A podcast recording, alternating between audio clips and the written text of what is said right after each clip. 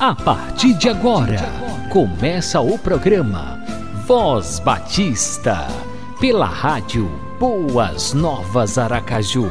A apresentação: Pastor, Pastor Marinho. Marinho.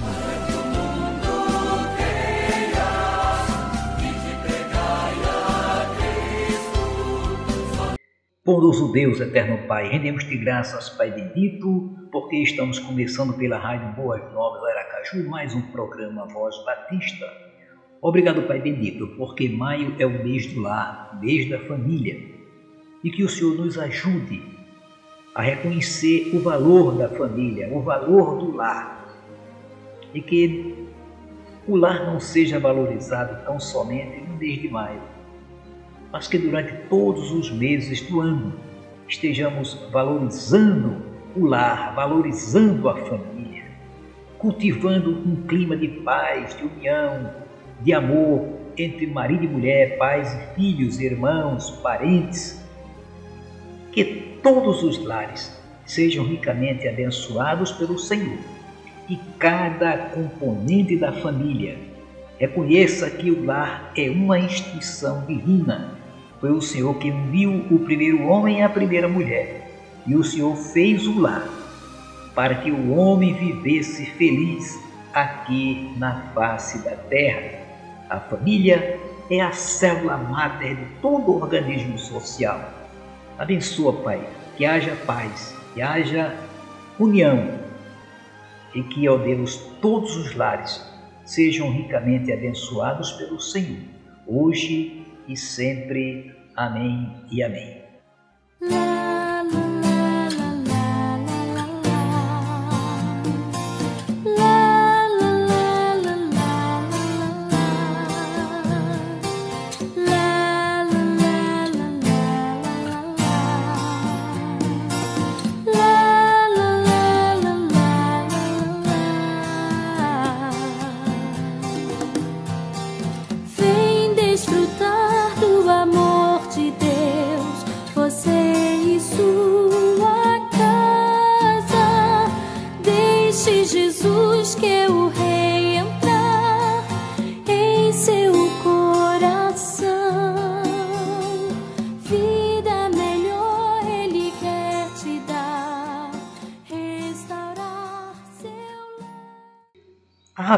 Agora o seu coração e receba a palavra de Deus ministrada pelo pastor Hernandes Dias Lopes com o tema Como tem o céu em seu lar? Primeira parte. Eu convido você para abrir sua Bíblia comigo, por favor, na carta do apóstolo Paulo aos Efésios, capítulo 5.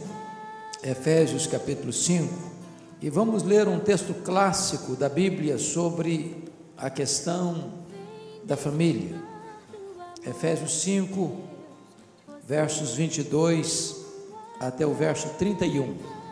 O apóstolo Paulo, falando do relacionamento conjugal, diz o seguinte: As mulheres sejam submissas ao seu próprio marido, como ao Senhor, porque o marido é o cabeça da mulher, como também Cristo é o cabeça da igreja, sendo este mesmo o salvador do corpo.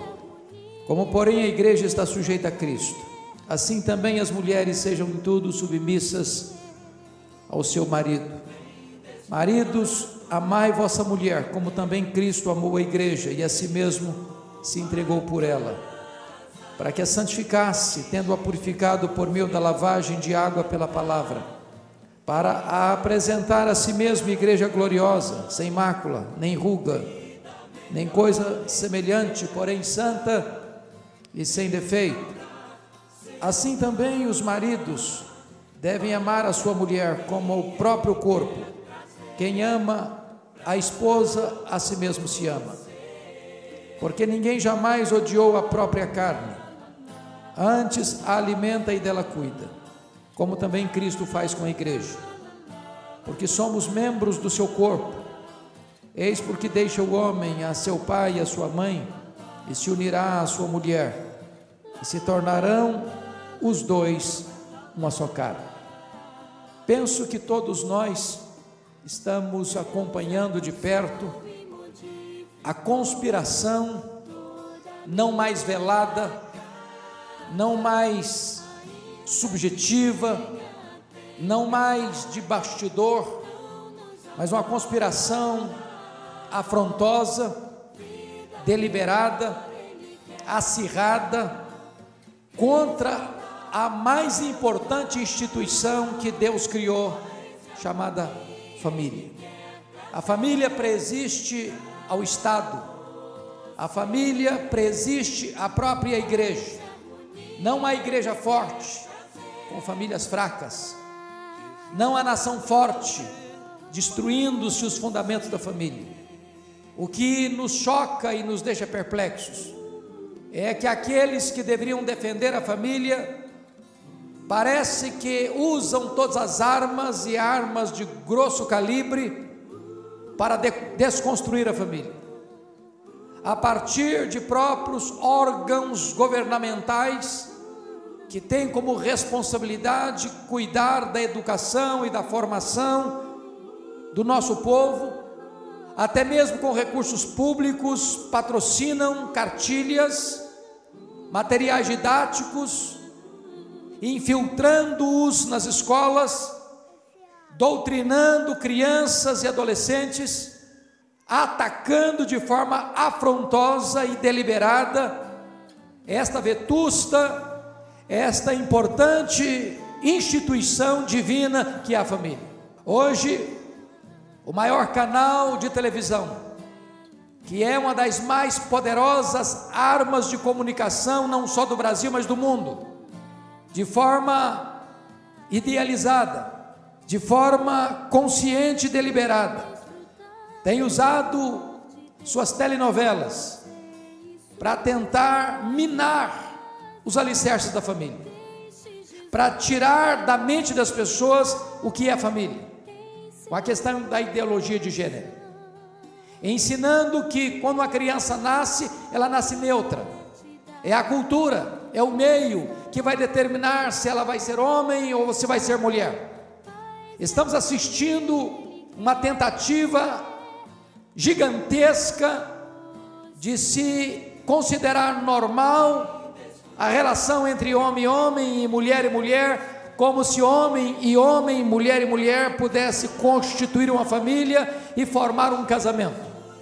Nós precisamos dizer em alto e bom som à nação brasileira, às autoridades constituídas da nossa nação, aos meios de comunicação de massa desta nação, ao Ministério da Educação e Cultura, aos formadores de opinião deste país, que nós permanecemos de pé, que nós permanecemos firmes e inabaláveis em crer que Deus instituiu a família que Deus instituiu o casamento, que dentro da visão de Deus, casamento é a relação de um homem e uma mulher, e que nós não abrimos mão desses valores que são milenares e que hão de reger daqui para frente, ainda e por sempre, a nossa família.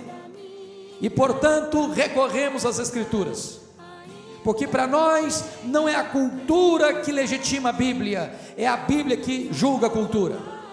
A Bíblia é a palavra de Deus. A Bíblia não se torna um livro arcaico. A Bíblia não está em desuso. A Bíblia não se tornou obsoleta. Ela é para nós a nossa única regra de fé e de prática. Mudam as culturas, mudam os homens, mudam as filosofias, a Bíblia continua sendo para nós a nossa norma de vida e de fé. É por isso que estamos abrindo a Escritura nesta noite. E notem comigo, no versículo de número 31, que Deus vai mostrar o que é casamento, o que é família. Não é um educador, não é um filósofo, não é um livre pensador, não é uma instituição humana, é o próprio Deus quem vai definir o que é casamento e o que é família. É a revelação da Sua palavra. E notem comigo que o casamento tem quatro pilares, sem os quais a família entra em colapso. O primeiro pilar da família está aí no verso 31 Eis porque deixará o homem a seu pai e a sua mãe e se unirá à sua mulher. Primeiro, o casamento é heterossexual. É a união de um homem com uma mulher. Não é a união de um homem com outro homem. Não é a união de uma mulher com outra mulher. O casamento, conforme Deus instituiu, é a relação de um macho e de uma fêmea, de um homem e de uma mulher. Ele é heterossexual. Deus não criou um outro Adão para Adão. Quando Deus tirou Eva da costela de Adão, Deus não providenciou para ela uma outra Eva. O que a cultura moderna chama de amor, a Bíblia chama de paixão infame, de um erro, de algo antinatural, que tem conspirado contra os valores morais da nossa sociedade, que ao longo dos milênios foi um fator de decadência das civilizações.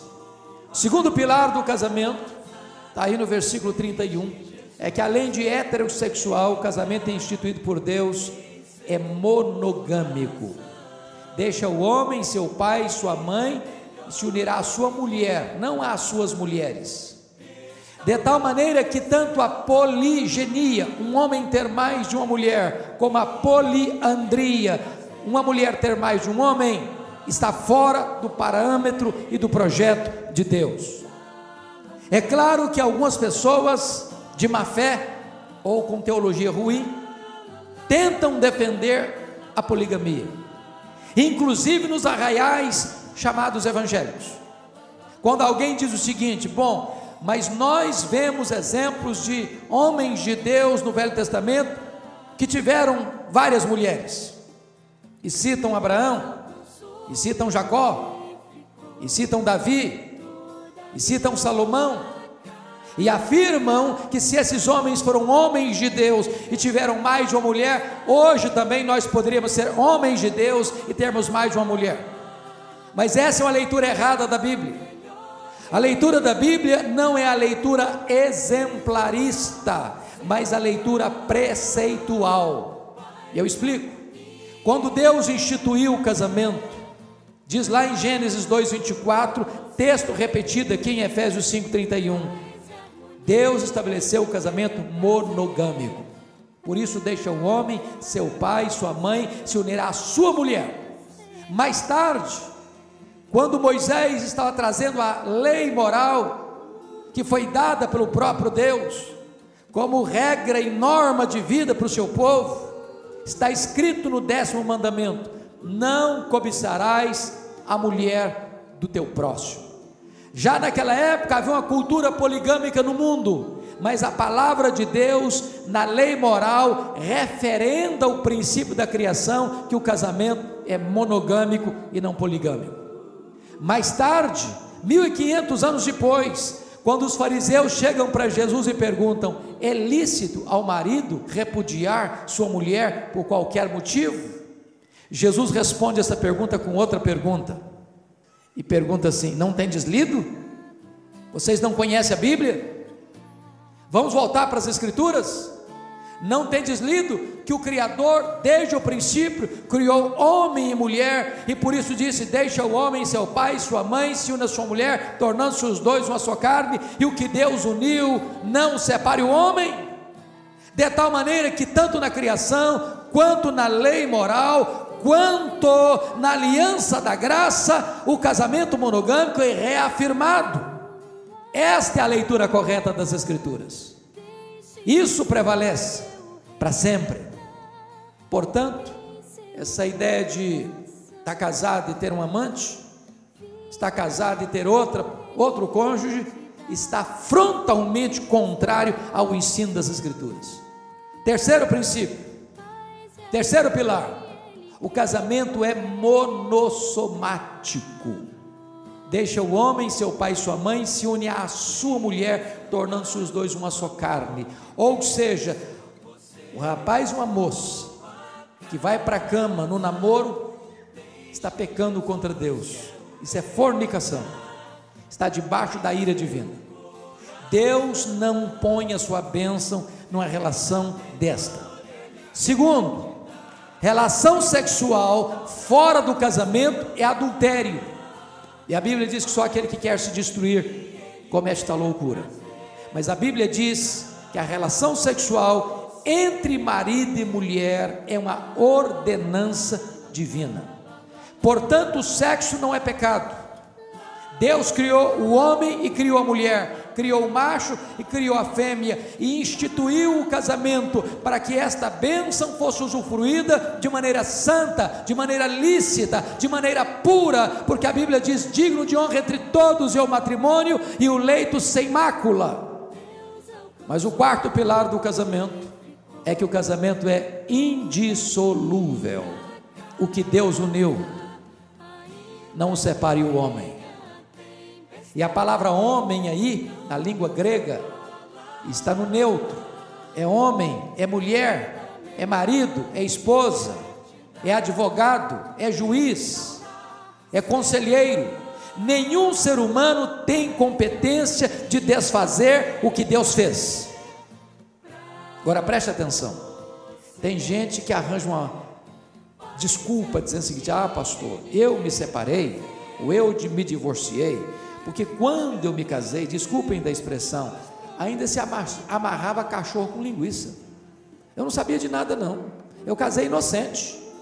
Outra coisa, pastor, quando eu me casei, eu me casei contra a vontade dos meus pais. Eu fui rebelde. Pastor, quando eu me casei, eu nem sabia o que eu estava fazendo direito. Portanto, não foi Deus que me uniu. Então eu estou me separando.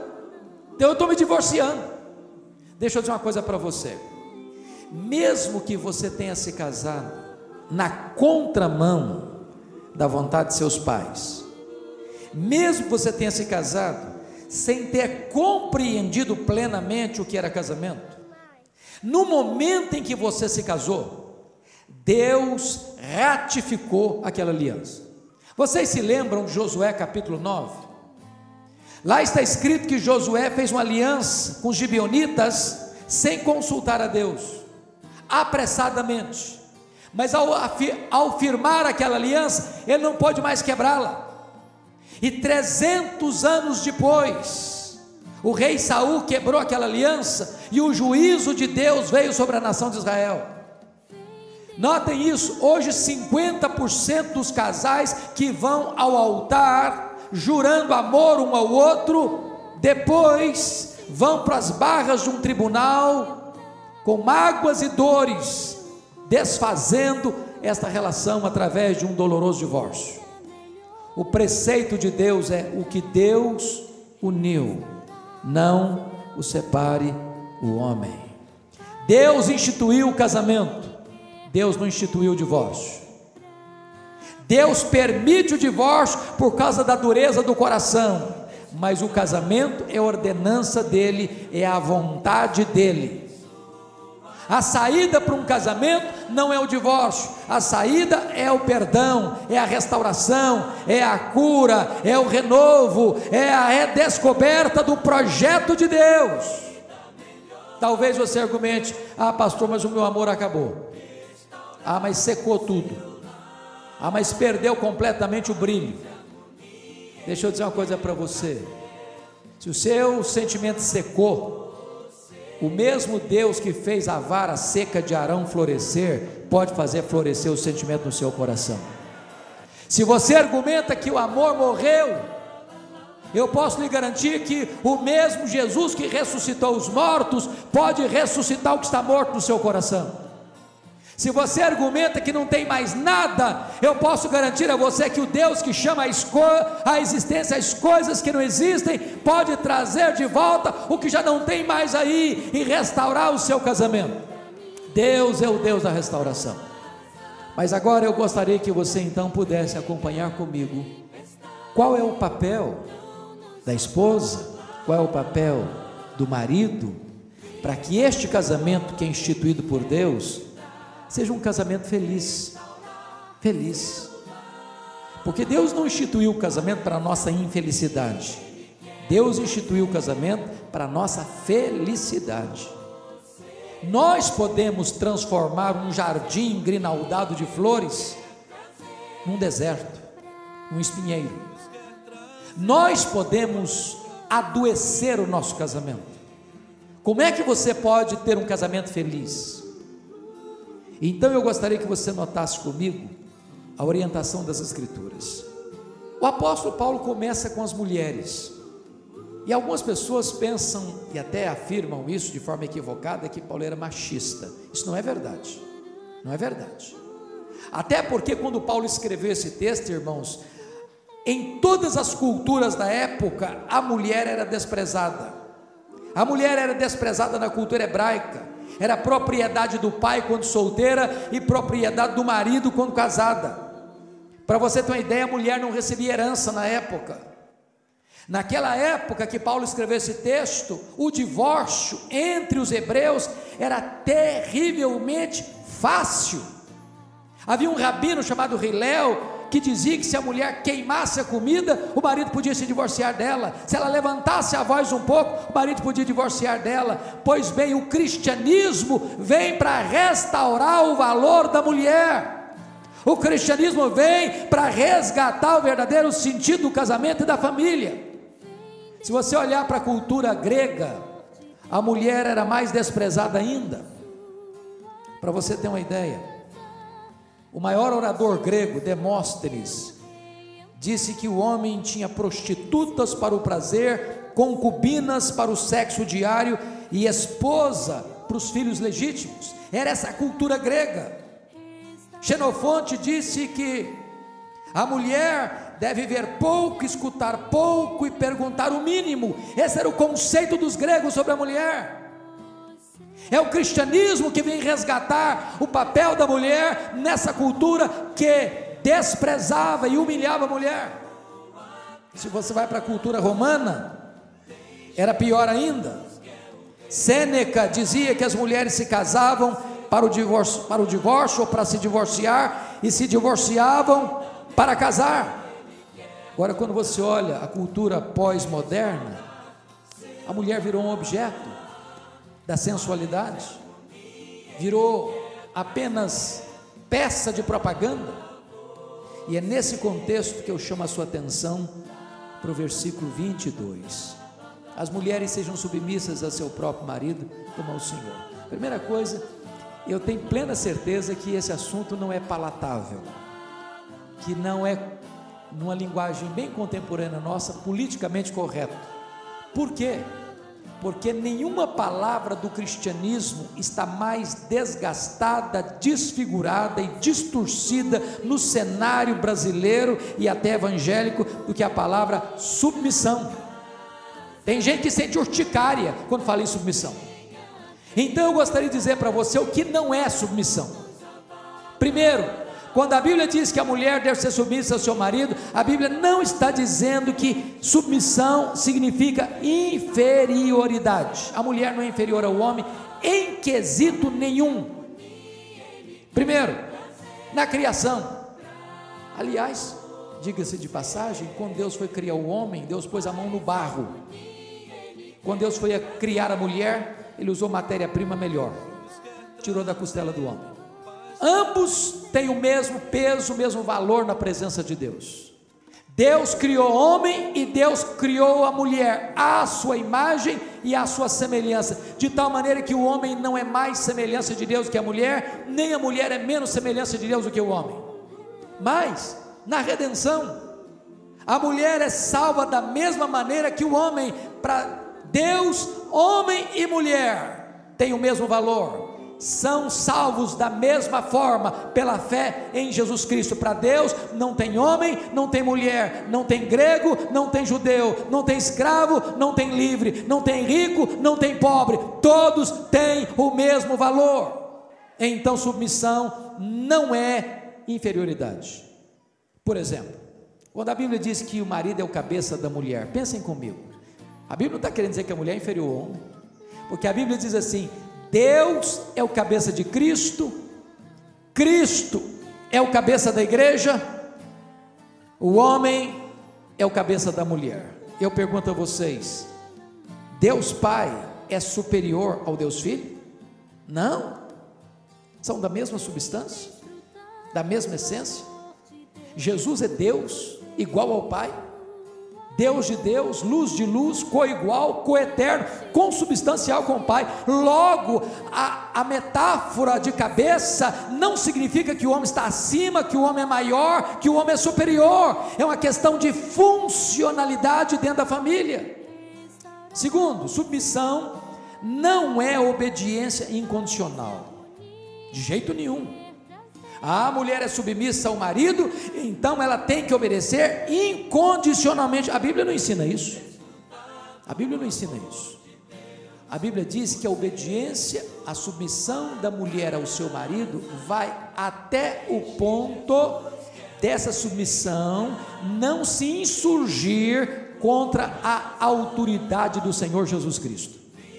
Se o marido requerer da sua esposa uma obediência servil, que vai levar essa esposa a desonrar a Cristo, a desobedecer a Cristo, a pecar contra Cristo, cabe a esta mulher desobedecer ao seu marido para obedecer ao Senhor Jesus. Deixa eu ilustrar isso para vocês de uma forma muito extrema.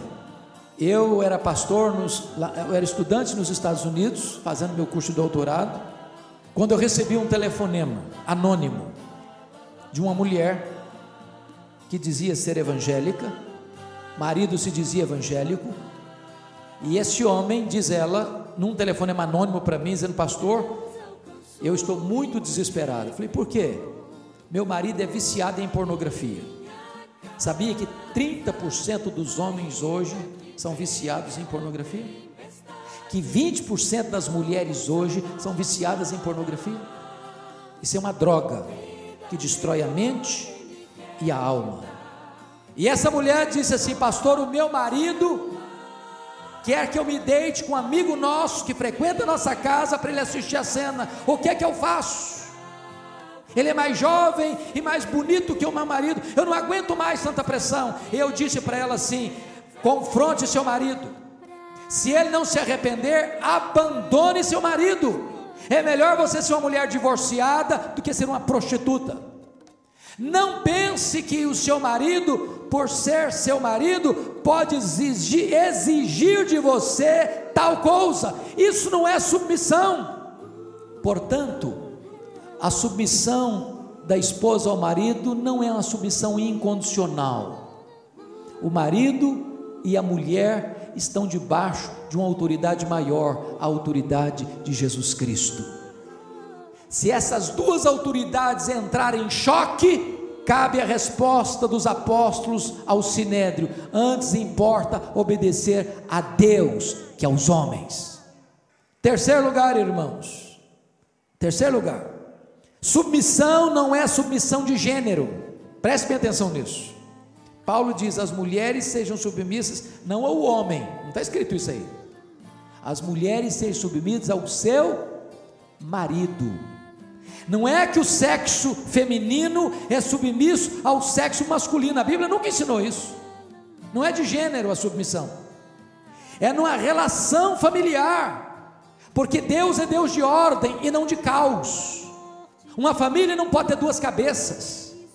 É preciso ter uma ordem como dentro da própria Trindade tem uma ordem, o pai é o cabeça de Cristo, também na família precisa ter uma ordem, e foi Deus quem constituiu o marido como cabeça. Portanto, a submissão não é a qualquer homem, é submissão ao marido, é submissão dentro da instituição do casamento e da família. Pois bem, o que é então submissão? Primeiro, submissão é ter uma missão debaixo da missão do marido. Se o papel do marido é amar a sua mulher e dar a sua vida por ela, a missão da mulher é possibilitar o marido a cumprir esse propósito, esse desiderato, essa missão. A mulher é submissa ao marido exatamente porque ela é serva de Deus. Em obediência à palavra de Deus, ela se submete ao seu marido. E eu vou lhe dizer algo maravilhoso: a submissão da mulher ao marido é a sua liberdade. Eu explico. Quando é que você é livre como cidadão brasileiro?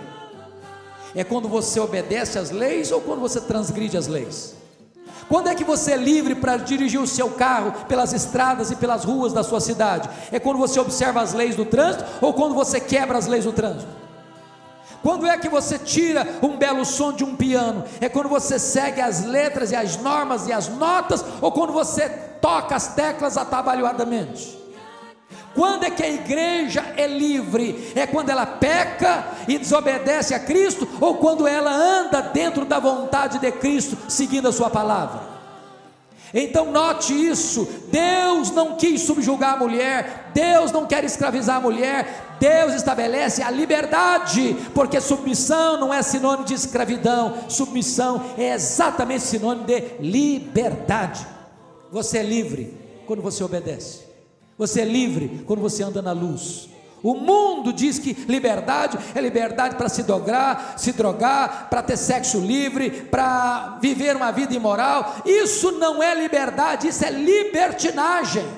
Essa mensagem continua no próximo programa. Que o amor de Deus Pai, a graça de nosso Senhor Jesus Cristo e as divinas consolações do Espírito Santo esteja sempre presente na sua família, guardando, protegendo livrando de todo mal e das astutas ciladas do maligno, hoje e sempre. Amém e amém.